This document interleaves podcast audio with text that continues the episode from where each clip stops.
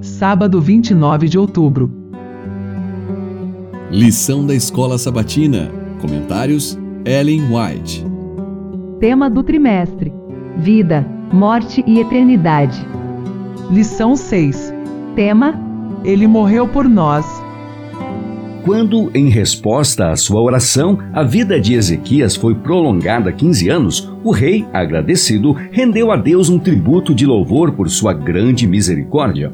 Em seu cântico de louvor, disse por que se alegrava. A sepultura não te pode louvar, nem a morte glorificar-te.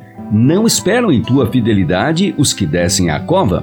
Os vivos, somente os vivos, esses te louvam, como hoje eu faço. Isaías 38, versos 18 e 19. A teologia popular representa os justos mortos como estando no céu, admitidos na bem-aventurança e louvando a Deus com língua imortal. Ezequias, porém, não viu essa perspectiva gloriosa na morte. Está de acordo com suas palavras o testemunho do salmista. Na morte não há recordação de ti. No sepulcro, quem te dará louvor? Salmo 6, verso 5. Os mortos não louvam o Senhor, nem os que descem à região do silêncio. Salmo 115, 17. O grande conflito, página 455. A ressurreição de Cristo foi uma amostra da ressurreição final de todos os que nele dormem.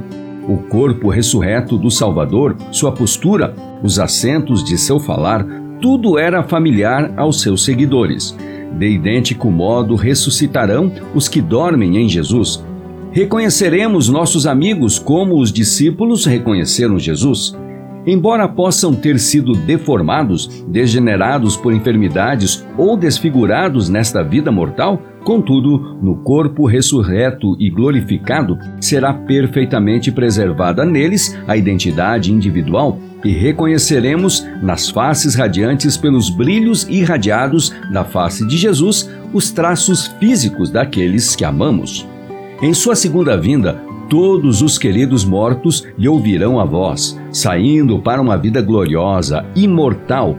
O mesmo poder que levantou Cristo dentre os mortos erguerá sua igreja, glorificando-a com ele acima de todos os principados, de todas as potestades, acima de todo nome que se autoproclama, não somente neste mundo, mas também no mundo por vir.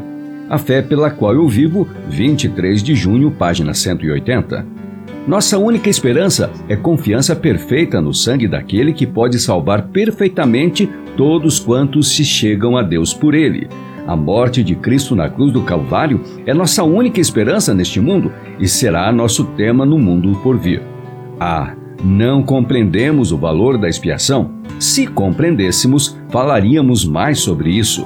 O dom de Deus em seu amado Filho foi a expressão de um amor incompreensível.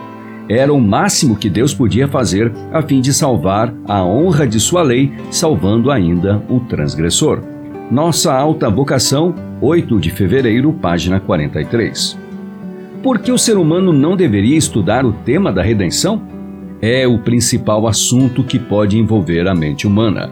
Se as pessoas contemplassem o amor de Cristo manifestado na cruz, sua fé seria fortalecida para apropriar-se dos méritos de seu sangue derramado e seriam purificadas e salvas do pecado. The Things of the Times, 30 de dezembro de 1889.